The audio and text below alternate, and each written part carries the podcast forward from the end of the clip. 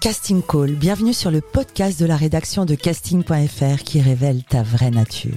Ici, on va parler casting, témoignages exclusifs, des rencontres avec des professionnels, les clés les secrets pour devenir un artiste et surtout en vivre. Casting Call, c'est ton nouveau coach audio qui te permet de poser ton premier pas sur ton chemin de l'éveil et de la réussite. Ose enfin devenir celui dont tu rêves. Bonjour et bienvenue sur Casting Call, le podcast de la rédaction de casting.fr. Je suis Soledad Franco et aujourd'hui j'ai le plaisir de recevoir une consoeur. Ah ah, une consoeur, mais que fait-elle? Directrice de casting, elle a un spa? Eh ben non, sa voix. Vous la connaissez, son timbre de voix envoûte, ses succès s'enchaînent. Auteure, compositrice de mélodies, guitariste, mais surtout une femme qui a décidé de parler vrai de lever le voile. Ce serait facile de rester cachée derrière les paillettes. Elle, elle a décidé de se raconter pour aider les autres. Authentique. Voilà, c'est ça, elle est authentique. Elle ose et parle vrai. L'artiste que je reçois aujourd'hui a, elle aussi, créé un podcast. Et celui-ci s'appelle Contradiction. Merci à elle d'être là entière et généreuse. Rose, bienvenue. Merci beaucoup, quelle jolie introduction. Merci Soledad. Rose, la devise de ce podcast est Ose devenir celui dont tu rêves. Qu'en est-il pour toi ce juin 2023 Écoute, je crois que j'ai décidé de devenir celle que j'étais. Alors je ne sais pas si c'est celle dont je rêvais, mais en fait, euh, il faut accepter qui on est parce qu'il n'y a rien d'autre. Hein. Donc, euh, c'est-à-dire que essayons peut-être de d'être euh, ce pourquoi on est venu euh, incarner notre, notre corps. Hein. Voilà ce que je pense. Rose, tu viens de, Nice. Raconte-nous un peu ton, ton enfance. Tu viens d'un milieu euh, artistique. Que faisaient tes parents? Alors, mes parents étaient étalagistes. Donc, c'est des, décorateurs de vitrines, de magasins, euh, de prêt-à-porter. Et ils ont commencé à travailler très tôt, c'est-à-dire à 13 ans, 14 ans, voilà. Euh, ils font partie de cette génération d'enfants d'ouvriers euh, qui eux-mêmes euh, n'ont pas fait d'études. voilà, mon père, je pense qu'il a dû arrêter à 16 ans, ma mère bien avant. Et ma mère était, est italienne et donc fille d'émigrés italiens. Et donc c'est marrant, mon grand-père s'appelle Papy Franco, tu vois. C'est pas vrai On a ça en commun, je suis d'origine italienne. Voilà, et puis Soledad, c'est quoi? C'est solitude? Solitude, oui, c'est très gai. C'est fou, hein Moi j'adore la solitude, c'est merveilleux. Je pense qu'il faut énormément de solitude pour pouvoir apprécier les gens. Il faut voir beaucoup de gens pour apprécier la solitude. Donc il faut un juste milieu. La solitude, tu la connaissais pas Tu as des frères et sœurs petites Je suis une, enfant du milieu, l'enfant sandwich. Euh, niçoise, euh, mes parents, donc euh, mon père musicien, ma mère pas du tout artiste, mes femmes de musicien, donc elle est bien obligée d'être un peu là-dedans. mon père est amateur. D'accord. Donc euh, amateur, il joue tout le temps. Il joue beaucoup plus que moi en fait. Hein. Il a toujours joué plus que moi, chanté plus que moi, mais vraiment pour le plaisir. Mais dans ton livre Kérosène, édité en 2019, tu te décris comme une enfant paumée, rebelle. Ça veut dire quoi ça Ça, c'est plus tard. Parce que j'ai une enfance heureuse et joyeuse et lumineuse au soleil de Nice, tu vois.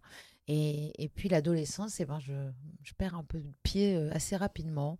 Je me sens pas très bien dans ma peau. Et puis j'aime bien le côté mélancolique. J'ai un côté euh, bonheur mélancolique, tu vois. tu rêvais de quoi à l'époque? euh, En fait, je, je pense que j'aurais. Enfin, j'étais très fan de Jean-Jacques Goldman. Uh-huh. Donc j'avais ce truc-là. Et en fait, ce que j'aimais chez lui, c'était pas son côté star et devant de la scène, c'est le fait qu'il écrive pour les autres. Et ce que j'aimais, c'était la grande époque de Céline Dion, c'est cet hmm. album-là. Euh, j'ai vu les images de, des deux en studio. Je me disais, mais c'est ça que je veux faire. Je veux faire des, des textes et des chansons pour, pour, une, pour des voix comme ça. Donc euh, déjà adolescente, tu étais inspirée par la musique. Tu as pris des cours de théâtre ou de, de guitare, pardon? Rien. Rien. Mon père m'a appris à jouer de la guitare. Donc euh, je dis dans le livre Kérosène justement que c'est ma langue, euh, ma langue paternelle. Hmm. il m'a appris ça et ma mère m'a pas appris l'italien. Donc c'est ça qui est fou. J'ai vraiment la langue de mon père et pas l'italien. Je le comprends parce que je l'ai entendu beaucoup parler, mais je le je le, le parle pas. Et la guitare, c'était un prolongement de moi. Donc, souvent, quand on me dit tu joues de la guitare comme un mec, c'est marrant. Il y a ce côté-là de pas avoir appris, tu sais, comme si hmm. tu joues de la guitare, comme si c'était ça fait partie de toi en fait. Je suis née un peu avec une guitare presque. Donc là, adolescente, tu prends des cours de guitare avec ton papa, tu aimes la musique, ça t'inspire, mais tu choisis un autre chemin, tu fais même des études de droit pour devenir prof. Raconte-nous comment. Euh, alors non, pas des études de droit pour devenir prof. Disons que déjà, je, je, pars vivre en Israël. Ah. Deux ans. Ok. Voilà. Donc déjà, je rate mon bac. Donc, euh, échec. Je pars vivre en Israël. Je reviens parce que j'aime pas échec. Donc j'ai 20 ans. Il va bien falloir commencer quelque chose. Je me dis, allons la- dans la fac de droit.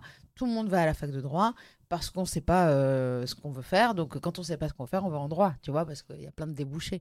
Donc je commence euh, des études de droit parce que je ne sais pas quoi faire. C'est assez paradoxal parce qu'en même temps, c'est- ce sont des études qui semblent lourdes. Oui, ça va. Enfin, j'aime bien parce qu'il faut jouer avec la langue, parce que je suis assez méthodique, je suis très synthétique. Donc, j'ai des très bonnes notes, je m'en sors bien, quoi. Et puis, petit à petit, je commence à découvrir la musique et les bars et le vieux Nice et tout ça. Et je commence à vraiment me dire que les musiciens, je commence à tomber amoureuse de musiciens dans le vieux Nice avec ma meilleure amie. On commence à sortir un peu le soir. Et là, euh, bon, bah, mes notes, elles chutent. Et puis, moi, j'ai envie de vivre la nuit. Euh, ma meilleure amie, euh, je vous le fais quand même très court parce que sinon il faut lire Kérosène, c'est très important. Mais on monte à Paris, elle un an avant, elle dans l'idée de travailler dans la musique, Johanna, pour devenir ma manageuse. Ok. Et moi dans l'idée de rien du tout, comme d'habitude, puisque je ne sais toujours pas quoi faire de ma vie. Et elle, elle, elle y croit pour deux. Et en arrivant pas à Paris, je, travaille dans, je finis ma, ma maîtrise de droit à la Sorbonne. Mais tu viens à Paris pour les études alors? Non, je viens à Paris parce que j'en ai marre de Nice et parce que je veux suivre Johanna et parce que euh, voilà, parce que en fait euh, l'histoire est trop longue, mais dans, dans Kérosène on apprendra que j'ai eu une péritonite euh, en début de, de licence, de maîtrise, et donc j'ai décidé d'arrêter ma maîtrise en cours de route puisque j'ai pas pu pas- passer mes examens. Donc je repasse ma maîtrise de La droit. péritonite, je connais, c'est très très grave. Très très grave. Très, très grave, failli après- mourir, en fait. Ça après, je ne savais pas. Ouais. Mais ce qui est fou, c'est que ça a changé ma vie. C'est que je ne comptais pas une seconde venir habiter Paris. Jamais. Et comme j'ai dû arrêter en cours d'année euh, mes, mes études parce que j'avais raté les examens de janvier, je n'avais pas envie de passer septembre. J'ai dit, bon, ben, je vais aller voir Johanna qui, elle, est montée à Paris. Je vais aller chez elle une semaine ou deux. Et puis, je suis plus jamais revenue, en fait. Et après, l'année d'après, je voulais arrêter, moi, mais mes parents m'ont dit, euh, fini, fini, fini. Donc, j'ai fini. Les études. les études, euh, maîtrise de droit à l'époque à la Sorbonne. Euh, bon, ça aussi dans Kérosène, on apprendra que j'ai un peu triché. Après coup, euh, c'est pas bien grave. Tu l'as tu l'as dit un peu par- pas. Oui, voilà, avec la petite oreillette pour Ouais. tricher. Y avait Ça pas m'a intrigué, ça, ouais. ça m'a intrigué. Raconte-nous juste. Bah, un kit main libre euh, qu'on mettait dans l'oreille, dans le cou. Et puis comme c'était pas encore, euh, euh, c'était pas, franchement, c'était pas du tout. euh, Tu innovais un truc là? bah, personne n'avait des oreillettes. Enfin, c'était main libres, c'était nouveau, quoi. Et, Et en quelqu'un te soufflait les réponses. Oui. Comment t'as fait? Mm. Bah, en fait, euh, dans, les, dans des examens avec euh, beaucoup de gens en amphi, bah, c'était assez facile. Je, lui disais, voilà, j'ai ça comme question. Enfin, j'arrivais à Énorme. parler dans mes cheveux. Mais le plus gros du gros, c'est quand je me retrouve seule face à quelqu'un pour des oraux, quoi. Et en fait, il me- je tire un papier et je dis à haute voix euh, Ah, la, la, la constitution de nanana. Et là, elle me dit J'ai pas entendu, j'ai pas entendu. Et je fais Vous voulez dire la constitution de. Et le mec, il me regarde, il fait Oui, et donc allez vous asseoir, vous avez préparé votre sujet. Énorme. Et l'autre derrière, c'est moi, j'étais là, tous. Oh là là Voilà, là J'ai eu 17. 17, bravo. Bon, Et donc euh, ne jamais faire ça. De toute façon, maintenant, ça ne se fait plus. On n'a plus de téléphone dans les amphis. Je ne sais pas comment ils font, les, les profs, comment ils se démerdent entre l'intelligence artificielle, l'équipement. Je ne sais pas comment on fait. Ouais. Euh, donc voilà, après ça, par hasard, je suis devenue instite parce que je ne savais pas quoi faire non plus. Tu as aimé ça, Mm. être instite J'ai aimé le contact des enfants. J'ai aimé parce que j'aime transmettre. Mais je n'ai pas aimé ce métier-là qui, qui est une telle responsabilité qu'il faut être. Il, faut avoir les épaules pour ça, en fait. Moi, je, je sais que je prépare des enfants pour l'avenir. Et, et, et quand je Parce que tu y mets toujours beaucoup de conscience. Je trouve que c'est ce qui t'incarne, la conscience. Je pense que justement, j'avais conscience que je n'en mettais pas à cette époque. Et je me disais, il faut quelqu'un qui ait plus de conscience pour ça. Et comme moi, je commençais à sortir le soir et tout ça, et que des fois, j'arrivais dans, dans des états de fatigue, pas dormi et tout ça, enfin, Mm. c'était pas normal, quoi. Et j'aimerais pas confier mon enfant de, de 7 ans à, à une institutrice qui n'est pas consciencieuse, justement. Et là, comment Bah, C'est l'abord, tu chantes, ça, quand tu comment ça comment ça vient à toi en fait, cette destinée? chanté. Mhm. Et j'ai toujours fait des textes et parfois quelques chansons jeunes. Et là, je commence à en faire de plus en plus. Et à ce moment-là, au moment où je suis institutrice, je suis en couple avec, euh, avec quelqu'un qui deviendra mon mari après. Mais à ce moment-là, il me quitte. Et j'écris euh, cette chanson qu'on connaît aujourd'hui, La Liste. La liste. Et à partir de là, euh, Johanna, donc, qui décide de- de- d'être ma manager, ma manageuse, euh, fait, enfin, me demande d'enregistrer ça sur un CD. J'avais jamais fait une maquette, quoi. Et donc voilà, et ça a commencé comme ça. Une amie fidèle qui croyait en toi Elle croyait terriblement. Ouais. Et en fait, j'ai dit à mes parents, voilà, je vais arrêter pendant six mois. J'ai dit, je me laisse six mois pour faire de la musique parce que Johanna, elle croit en moi. Voilà ce que j'ai dit. C'est fou. Ouais. Et donc, Johanna, cette maquette, elle la présente à une maison de disques? à sa, man- à sa boss, qui était éditrice, Ok. qui elle m'a signé en édition, qui m'a proposé en, en contrat pour un- une maison de disques. Et après, on a, enfin, en, en quelques semaines, C'est ça qui est Voilà. intéressant. En, quel- en quelques en semaines. quelques semaines, un succès dingue. Parce que ce titre, c'était en 2006. Alors après, Ciao Bella, enfin les Mm. titres et Ciao les Bella pour succès Papy Franco. s'enchaînent. Mais alors, comment tu as vécu euh, cette notoriété soudaine? On peut parler d'une notoriété soudaine. Oui, Euh, je, je touchais pas seule en fait. J'étais vraiment pas, pas les pieds sur terre. J'avais décidé de, de brûler euh, tout ce qui arrive, enfin de vivre le truc à fond, euh, un petit peu comme si euh, ça devait s'arrêter quoi. Mais après, ce qui était bizarre, c'est que j'ai cramé tout l'argent que j'avais pendant 10 ans comme si ça devait jamais s'arrêter. Donc j'étais un peu entre deux. Mais à ce moment-là, j'avais très envie de, de, de vivre ça à fond. En fait, ce qui était génial, c'est que j'avais pris tous mes amis avec moi, mais mes amis, des amis musiciens. J'avais un bassiste que j'avais été chercher à Nice, euh, des amis euh, guitaristes. euh, Enfin, j'ai choisi mon équipe. Et à partir de là, on était dans un camion neuf places et c'était euh, c'était une bande de potes. On était en colo, quoi, en fait. Mais Rose, attends, parce que on- on- quand on t'entend, on a l'impression d'une simplicité incroyable. Pense à tous nos chanteurs qui nous écoutent et qui disent Attends, mais moi j'ai des textes. Moi j'ai.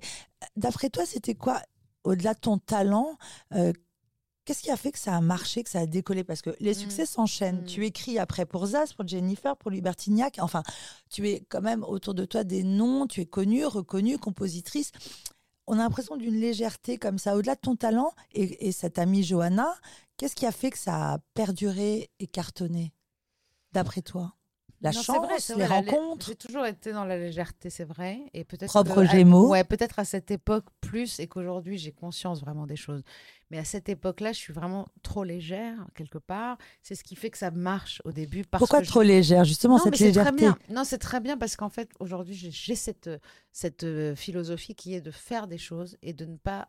Euh, de, ne rien attendre, voilà, de ne pas s'accrocher au résultat des, choses des choses, mais par contre d'avoir des bonnes actions, Euh, les actions justes, adéquates, celles qui vont avec mon cœur, avec ma tête, voilà, cette espèce de truc qu'on dit alignement aujourd'hui, mais moi je préfère adéquate. Euh, et à cette époque-là, sans m'en rendre compte, évidemment, je fais j'ai fait cette chanson, j'ai pas pensé une seconde à savoir si ça allait marcher, j'ai pas. Donc il y avait vraiment ce, ce truc-là de, de ne pas du tout s'accrocher au résultat qui pour moi est une des clés des succès. Vraiment très importante de ne pas du tout attendre quelque chose quand on fait quelque chose en fait. Quand on fait quelque chose avec le cœur, on n'attend pas et peut-être que ça reviendra, peut-être que ça reviendra pas. Souvent je, je pose des actions comme je dis et puis j'attends. C'est comme des bouteilles à la mer et puis celle que le ciel aura choisie, euh, il, ré- il vous renverra l'ascenseur à ce moment-là. Mais il faut faire plein de choses pour attendre euh, un retour, mais ne pas. euh, Enfin bref, il à ce moment-là, ce que je comprends, et aujourd'hui c'est encore la même chose, c'est que je suis quelqu'un de très opportuniste dans le bon sens du terme. J'adore le mot opportunisme. On peut en parler? Complètement. Parce que pour moi, c'est très important. De... Pour moi, l'opportunisme, c'est vraiment d'écouter son cœur, son intuition. et de saisir sa chance. Exactement. Donc de sentir que c'est le moment. Et au moment où, euh, où Johanna me dit, je me dis, j'ai la meilleure amie qui soit au monde, qui travaille dans la musique, qui croit en moi. Donc de toute façon, qu'est-ce qu'il faut pour marcher? Il faut des gens, il faut croire en soi. Comme moi, je ne croyais pas assez en moi, j'avais trouvé quelqu'un qui y croyait à ma place, donc c'était déjà pas mal. Euh, moi, j'ai fait confiance. Donc ce, que, ce qui est très important, deuxièmement, c'est la foi. Avoir confiance, lâcher prise. De pas être là parce que la paranoïa, le côté euh, contrôle frics, souvent ça marche pas. Mm. Euh, et troisièmement, c'est vraiment de surfer sur les vagues. Donc, j'avais la bonne chanson euh, au bon moment, avec la, la guitare, parce qu'elle avait ouvert la voix, Carla Bruni, avec ça déjà. Et puis, c'est vrai que c'était une bonne chanson, et je pense que c'est ce que les gens avaient envie d'entendre à ce moment-là, quoi. Et, et je me rends compte aujourd'hui, avec mon podcast sur, euh, sur l'addiction, contre-addiction, que je suis en train de faire exactement la même chose à un autre niveau. hein. Moi, moi, je ne cherche pas le succès. C'est pas le succès et l'argent que je recherche, mais c'est l'intérêt. Donc, si les gens y trouvent un intérêt, c'est que c'est le bon moment et c'est que ce que je fais est intéressant et et surtout est utile. Parce que la chanson La Liste, à ce moment-là, il y avait une utilité qui était déjà pour les personnes qui, qui vivaient des ruptures. Il y avait vraiment une chanson très. Enfin, cet album entier a, a vraiment aidé énormément de gens qui vivaient des ruptures, et ça, je l'ai compris bien plus tard. hein. Il y avait ce truc-là. Il y avait aussi ce- cette sincérité de, revenir avec des chansons à texte, parce qu'on n'était plus là-dedans. Euh, Carla Bruni est revenue avec ça, mais moi, j'ai plongé, je, je me suis plongée dans cette, dans ce, dans cette brèche. Et aujourd'hui, Et avec ce timbre de voix Voilà, on sur n'avait le plus envie. on n'avait plus envie de, de, de chanteuse à Ah. voix à ce moment-là aussi. Mhm. Donc je me suis dit, c'est le moment. Voilà. Mais là, je n'ai pas. Donc c'était réfléchi, Non, non. Je pense que tout ça, c'est de l'intuition. Et l'intuition, pour moi, c'est la conscience, tout simplement. Hmm. Euh, et puis, on va aller encore plus loin. Pour moi, c'est l'âme. hein. Le public ne le sait pas, mais tu te bats contre des addictions. Mm. Euh, tu vis une descente aux enfers terrible. Comment ça a démarré? Alors, terrible parce qu'elle est insidieuse et lente. Euh, pas terrible parce qu'elle est foudroyante. Au contraire. Donc, euh, ça a commencé parce que j'aimais beaucoup la nuit, j'aimais beaucoup boire, j'aimais beaucoup sortir, j'aimais bien être la dernière couchée. Et en fait, je ne tenais pas l'alcool. Mhm.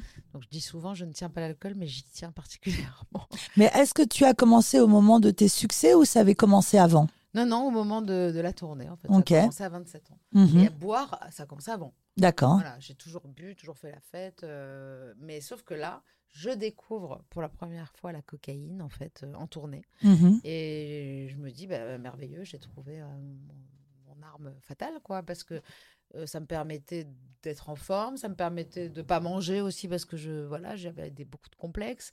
Euh, je- je- ça m'a permis aussi d'être la dernière donc d'être la préférée, d'être la nana qui reste tout le temps jusqu'au dernier La moment, plus quoi. simple, la plus drôle. Ouais, Pas la seule, la- oui, on Ouais, s'est la compris, la plus drôle. Ouais, ouais, c'est ça. Mais la plus simple aussi, parce que le côté mec, quoi, tu vois.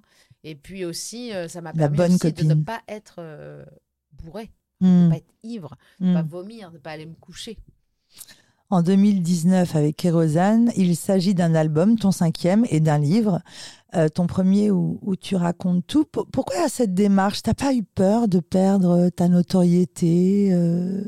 Non, alors par contre, faut être honnête, je- j'avais j'avais pas grand chose à perdre hein, à ce moment-là. Hmm. Donc euh, ma notoriété, elle avait déjà quand même pas mal euh, chuté.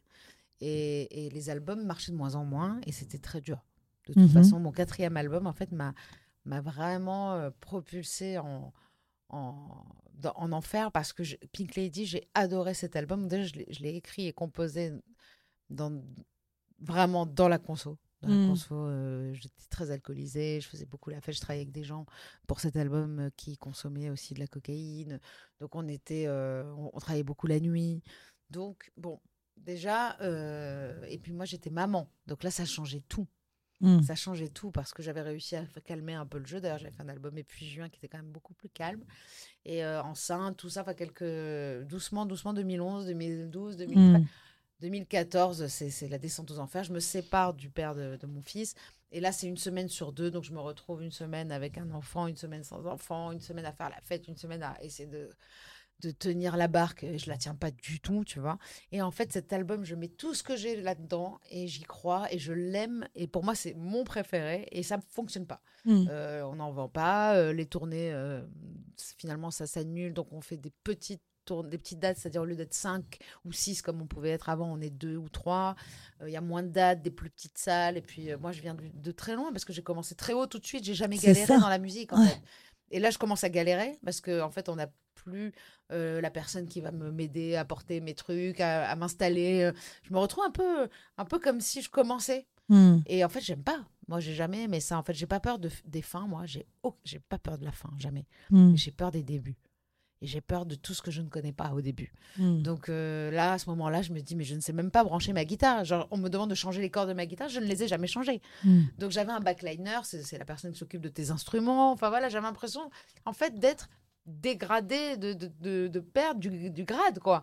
Et donc là, c'est quand, quand les gens euh, vous aiment autant, c'est-à-dire un amour inconditionnel, les fans, c'est ça. hein. C'est un amour inconditionnel, celui qu'on cherche toute notre vie. C'est les fans, euh, vous pouvez prendre 10 kilos, ils diront, mon Dieu, qu'elle est belle. Ils s'en foutent.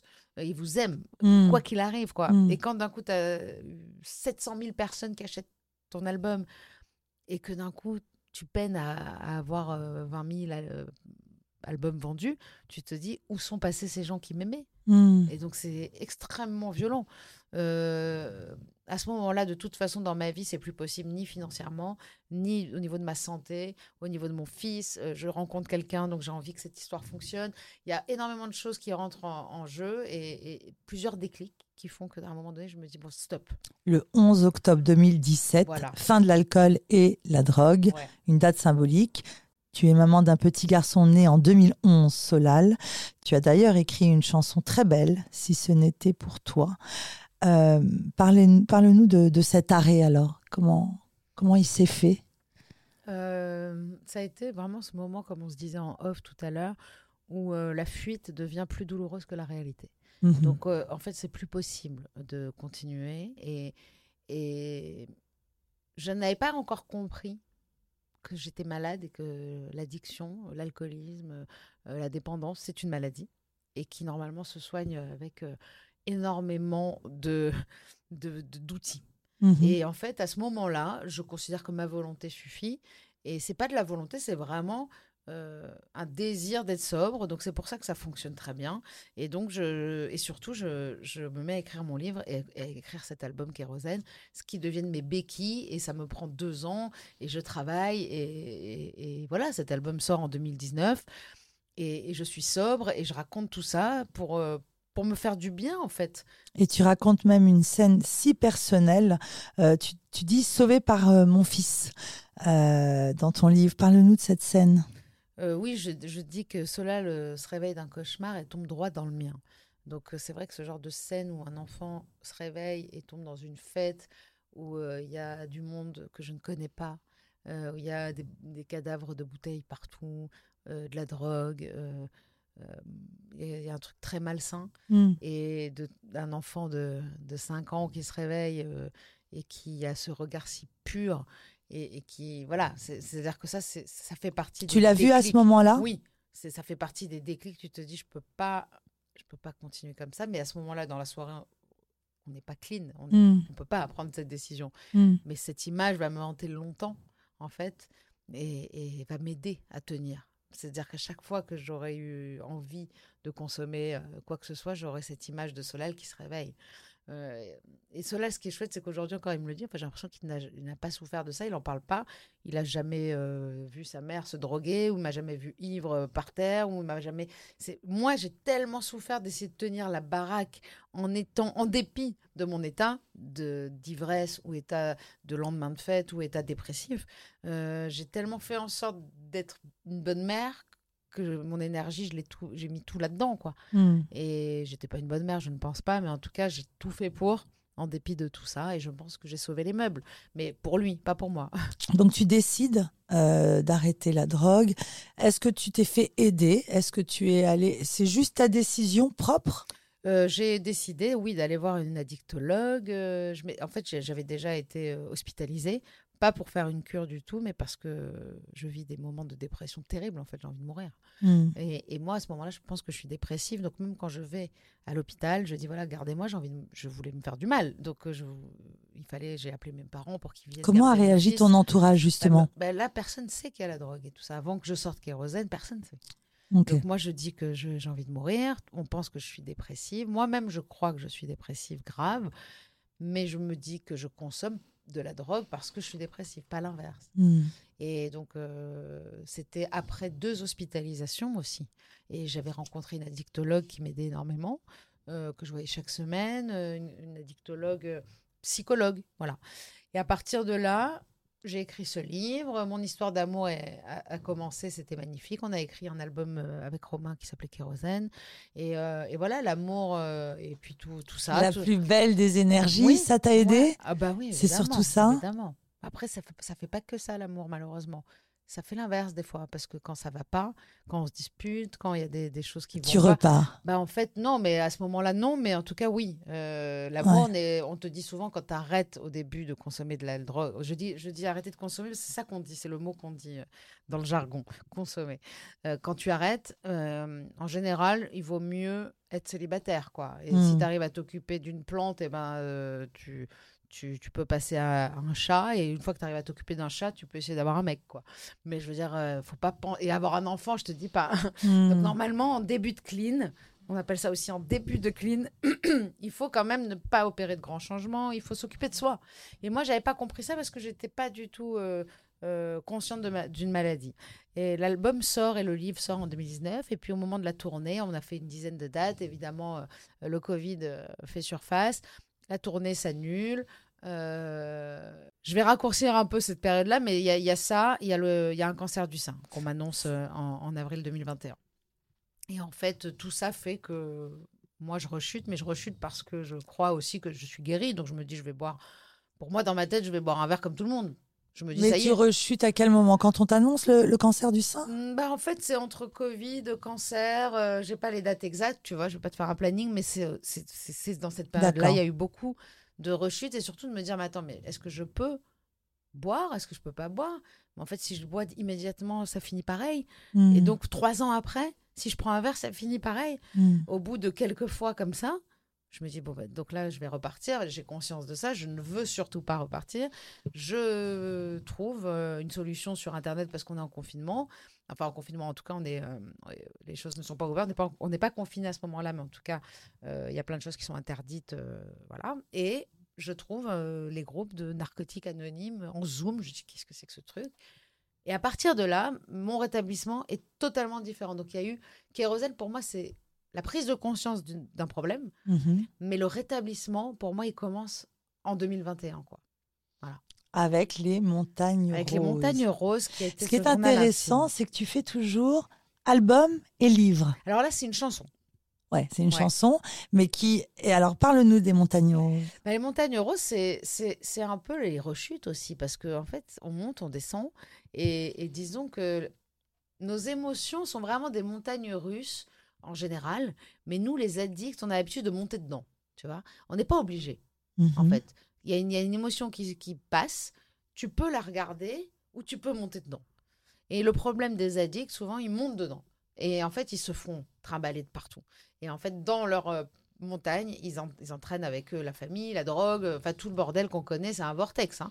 Euh, et donc, pendant cette période-là, de quelques mois, hein, parce que j'ai écrit ce journal en quelques mois, eh ben, il y a j'arrête, euh, je rebois, je, je retrouve la drogue, et puis non, finalement, la drogue, c'est bon, c'est fini, ça, il n'y a que l'alcool, et puis j'arrête, et puis finalement, je suis malade, et puis je, me fais enlever un sein, et donc je déprime. alors, justement, le cancer du sein, comment tu le vis à ce moment-là? Bah, franchement, c'est les montagnes russes, encore une fois, parce que le, le truc, c'est que moi, je suis dans un, chemin d'évolution extrêmement puissant depuis des années. Et tu as une puissance en toi. Tu viens de dire en une phrase, on m'enlève le sein. Est-ce que tu prends conscience de cette énergie ah et de, de, ce que tu dégages et comment tu vis les choses, qui sont des choses dramatiques J'ai une mm. péritonite, mm. Euh, on m'enlève un sein. J'ai l'audace de défendre des causes parce que, en plus, tu nous informes. Cette transmission aux enfants et cette inquiétude constante et, et consciente par exemple, tu, parles de ton cancer du sein et de l'hormonothérapie. Merci, j'ai découvert quelque chose. C'est-à-dire que tu. As la chance. non, mais c'est-à-dire que je, tu, tu, tu, informes et tu, on a l'impression que tu vis des choses pour ensuite plonger dans quelque chose pour finalement aider les autres. Tu en as conscience de ça J'en ai conscience maintenant, mais je ne veux pas paraître non plus présomptueuse ou prétentieuse. Euh, je ne suis pas, j'ai pas une mission j'ai pas une mission, mais je pense qu'en tout cas, on a tous une mission de vie, c'est-à-dire on a tous quelque chose à faire ici, c'est sûr.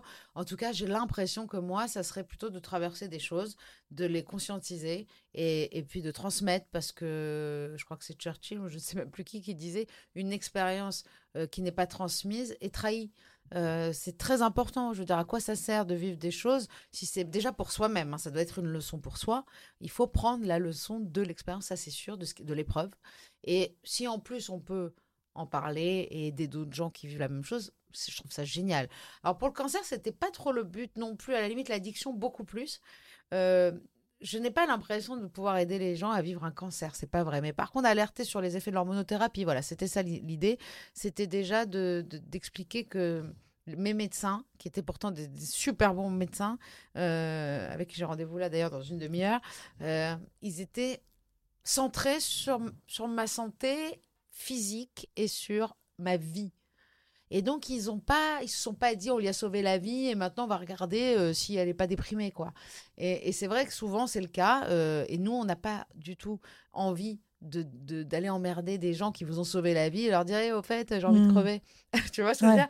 Mm. Euh, tu m'as sauvé la vie je vais pas te dire que j'ai envie de mourir Mm. et en fait l'hormonothérapie c'est une mise en ménopause très violente très brutale pour les cancers hormonodépendants et les cancers hormonodépendants c'est 80% des cancers du sein donc c'est à dire que pratiquement toutes les nanas, euh, 8 femmes sur 10 sont sous hormonothérapie. J'en connais moi autour de moi une quinzaine. Mm. Euh, ça dure 5 ans minimum. Et c'est une piqûre par mois, un cachet par jour, qui vous mettent les hormones euh, à néant, euh, les, les ovaires au repos. Et donc, je me suis retrouvée en- au mois d'août 2000, euh, 2021, ménopausée. euh, et puis, en fait, plus aucune envie de rien, envie de mourir encore une fois. Je dis, c'est pas possible. Mm. Je vais pas à chaque fois me la refaire. Mm. Et en fait, oui, à chaque fois me la refaire. Donc je dis là, il y a une leçon, il y a un truc à apprendre, c'est pas possible, je peux pas continuer comme ça, il va falloir que la paix, je la trouve en moi parce que si je commence à m'accrocher à tous les éléments qui sont extérieurs à moi, je vais continuer à monter et descendre dans ces montagnes. Mais est-ce que tu entends que toutes ces souffrances sont des sources d'inspiration incroyables pour toi Oui, mais c'est pas le but. Alors l'inspiration, moi, à la limite, je m'en fous. Ce que je veux, c'est que ça soit des sources d'expérience et surtout d'évolution. Et donc, après, oui, ça m'inspire, et encore pas des chansons forcément, hein, ça m'inspire, mais ça m'inspire en fait de l'utilité. Mm. Parce qu'aujourd'hui, je me dis, mais d'avoir trouvé en moi la, la paix à l'intérieur de moi, ce qui fait que beaucoup de choses arrivent, parce qu'il s'en passe des choses quand même. Je pourrais être extrêmement inquiète sur plein de choses, hein, euh, Mm. financièrement, euh, ma santé, euh, le fait de vieillir. Enfin, on a tous des problèmes. je, je suis célibataire. Enfin, il y a plein de choses. Ben, en fait, pour moi, tout est parfait. Tout est parfait parce que j'ai, je me suis, à un moment donné, bah, je me suis dit stop, stop, ça suffit de devoir euh, subir les choses qui sont extérieures. Parce qu'en fait, si tu regardes autour de toi, il y a toujours évidemment des gens qui ont perdu un enfant, des gens qui sont malades, des gens qui sont ruinés, des gens qui ont... la maison elle a pris feu. Et de regarder ce truc-là, oh, quelle horreur, quelle horreur, comme si ça pouvait pas nous arriver. Mais en fait, c'est une folie. Mm. C'est une folie parce que tout ça peut nous arriver vraiment et c'est normal. Enfin, ça fait partie de la vie. Parle-nous de ton podcast Contradiction. Alors, contradiction, ça pour moi, c'est vraiment une- un truc qui m'a sauvée déjà. Parce que c'est à ce moment-là où justement j'allais très mal et que j'ai terminé encore une fois à Sainte-Anne, euh, dans une, dans- vraiment dans un mauvais état. Parce que là, pour le coup, c'est pas que j'étais déprimée, c'est que j'ai voulu vraiment euh, en finir, en fait, clairement. Et ça, Mhm. je le raconte dans Les Montagnes Roses. Et là, euh, en sortant de là, euh, doucement, doucement, je reprends vie. Et puis j'ai une rencontre incroyable avec Marjorie Murphy qui m'a interviewée comme toi pour son podcast qui s'appelle 40, Mm. avec qui on a échangé. À la fin, je lui ai dit, mais moi, pendant le Covid, j'avais préparé un- un- une idée de podcast, ça me fait voir et tout. Et puis elle me dit, mais moi, je veux faire ça absolument. Et on a commencé à faire ça. Et en fait, tout de suite, ça m'a occupé des journées entières parce que j'avais envie d'interviewer plein de gens. Donc j'envoyais des, j'envoyais des bouteilles à la mer. Et en fait, on m'a répondu, on m'a répondu, on m'a répondu. Et je, je croyais jamais pouvoir avoir Carla Bruni ou Joey Star ou Beck BD. Enfin, j'ai toujours trouvé la porte d'entrée pour euh, avoir ces personnes-là.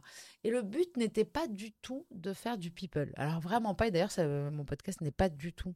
Un- Oui, tu reçois des médecins, euh, professeur Carilla, euh, Romain, enfin, Oui, il y en a plein. Romain Dian. En fait, je veux avoir une- un panel de gens, mais c'est-à-dire le panel pas que d'addicts. C'est-à-dire que l'addiction, c'est pas un luxe que se payent les toxicos. Mm. C'est- aujourd'hui avec le consumérisme, on est tous addicts. Mm. Euh, nos enfants, c'est des armées d'addicts devant des écrans.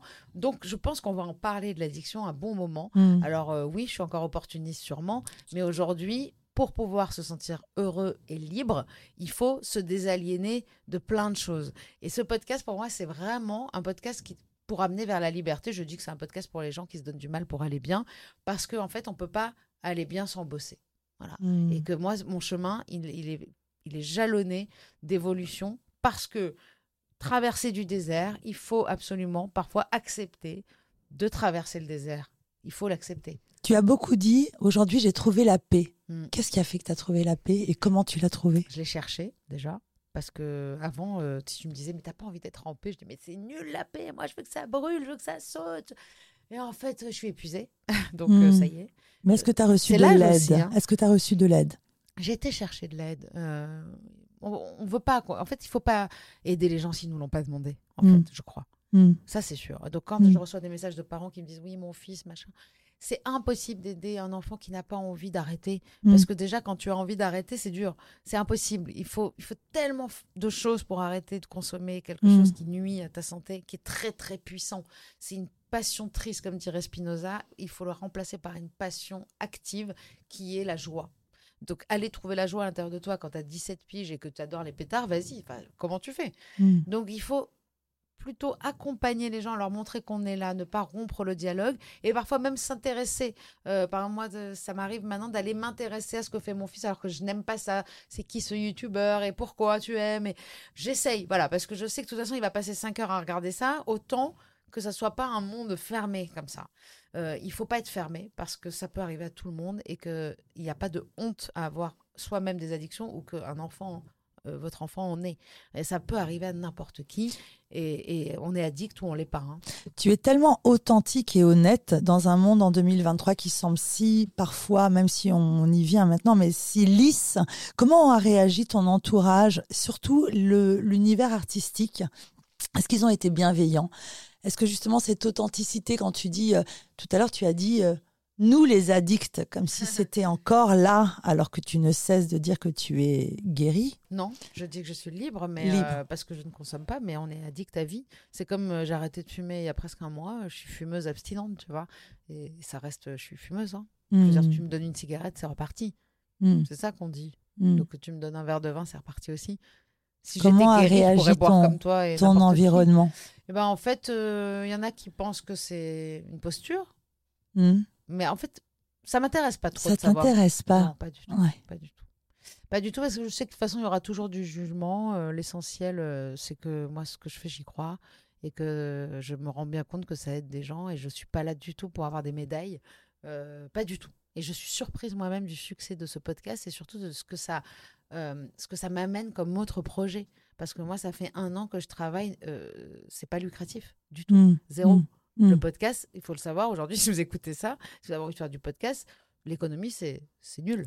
Il n'y a pas d'économie du podcast euh, soi-même, euh, Mm, en soi. Il faut avoir. euh. Aujourd'hui, on- C'est du don de soi et du partage. Exactement. Donc, moi, le but, c'est d'abord, il y a une vitrine aussi, il faut être honnête. C'est-à-dire que moi, ça me permet de- de- d'être présent sur les médias aussi parce que j'aime cette présence-là. Mais, euh, mais c'est du, du don de soi, oui. Moi, je prends, je- je prends ça comme du service. Mm. Voilà. Et la chanteuse dans tout ça Bah, la chanteuse, j'avoue qu'aujourd'hui, euh, elle a du mal à, à se trouver, euh, à, se, à se voir chanteuse. Euh, C'est-à-dire, je chante, j'écris, je compose encore. J'ai des chansons qui peut-être seront sur un album, mais alors je suis pas chanteuse. Voilà, c'est pas du tout mon, mon statut. Je me considère. je- D'ailleurs, je me suis jamais considérée comme chanteuse. Je pense que c'est ça aussi le problème qui a fait que j'étais illégitime, parce que j'ai jamais appris à chanter, parce que je, en fait, je chante les chansons que j'écris, donc j'interprète. Mais je suis une interprète, je suis une auteure. Et puis aujourd'hui, j'ai un podcast. Et puis je fais des conférences maintenant. Je fais plein d'interventions. Euh, j'ai un, business qui s'appelle Parolière particulière et qui commence à cartonner. C'est des chansons sur mesure pour des événements. Euh, il y a des gens qui m'appellent pour me dire voilà, je fais les 70 ans de ma grand-mère. Et en fait, ils vont me raconter toute leur vie sur leur grand-mère. Et je prends trois heures pour écouter ça. Et puis après, je vais faire une chanson pour eux. On trouve ça en, sur Ah un- oui, en oui. ligne, sur Ouais, Internet? Tu ne cesses d'innover? Non, mais en fait, je fais plein de choses. euh, J'aime bien euh, ne pas euh, avoir d'étiquette. Voilà. Donc, si je pouvais, si on pouvait arrêter de penser que je suis chanteuse, ça m'arrange. Ok. Pourquoi tu as choisi le nom Rose? Ton Bah, vrai prénom, c'est Keren. Bah, tu vois, euh, ce qui est rigolo, c'est que là, on vient de parler tout à l'heure de, mon de ma prof de français de cinquième et Mademoiselle Rose. Et je, je- je me dis inconsciemment, quelque part, c'est, elle a changé ma vie. Euh, Rose, c'était Janis Joplin, c'était le, film The Rose de Bette Midler, avec Bette Midler, de Mark Rydell. Et Tu as toujours dit que c'était pour ça que tu t'appelais Rose. sûr, et quel ça. destin. Bien sûr. Et en fait, dis, finalement. Oui, mais on parlait tout à l'heure d'un professeur et tu, tu amènes à un cheminement de vie qui te fait penser peut-être à une professeure, tu m'avais dit. Oui, finalement, inconsciemment, euh, il y avait ce Mademoiselle Rose, mais bon, en même temps, il y avait aussi une institutrice, Madame Lanterry, de Mm. CM1.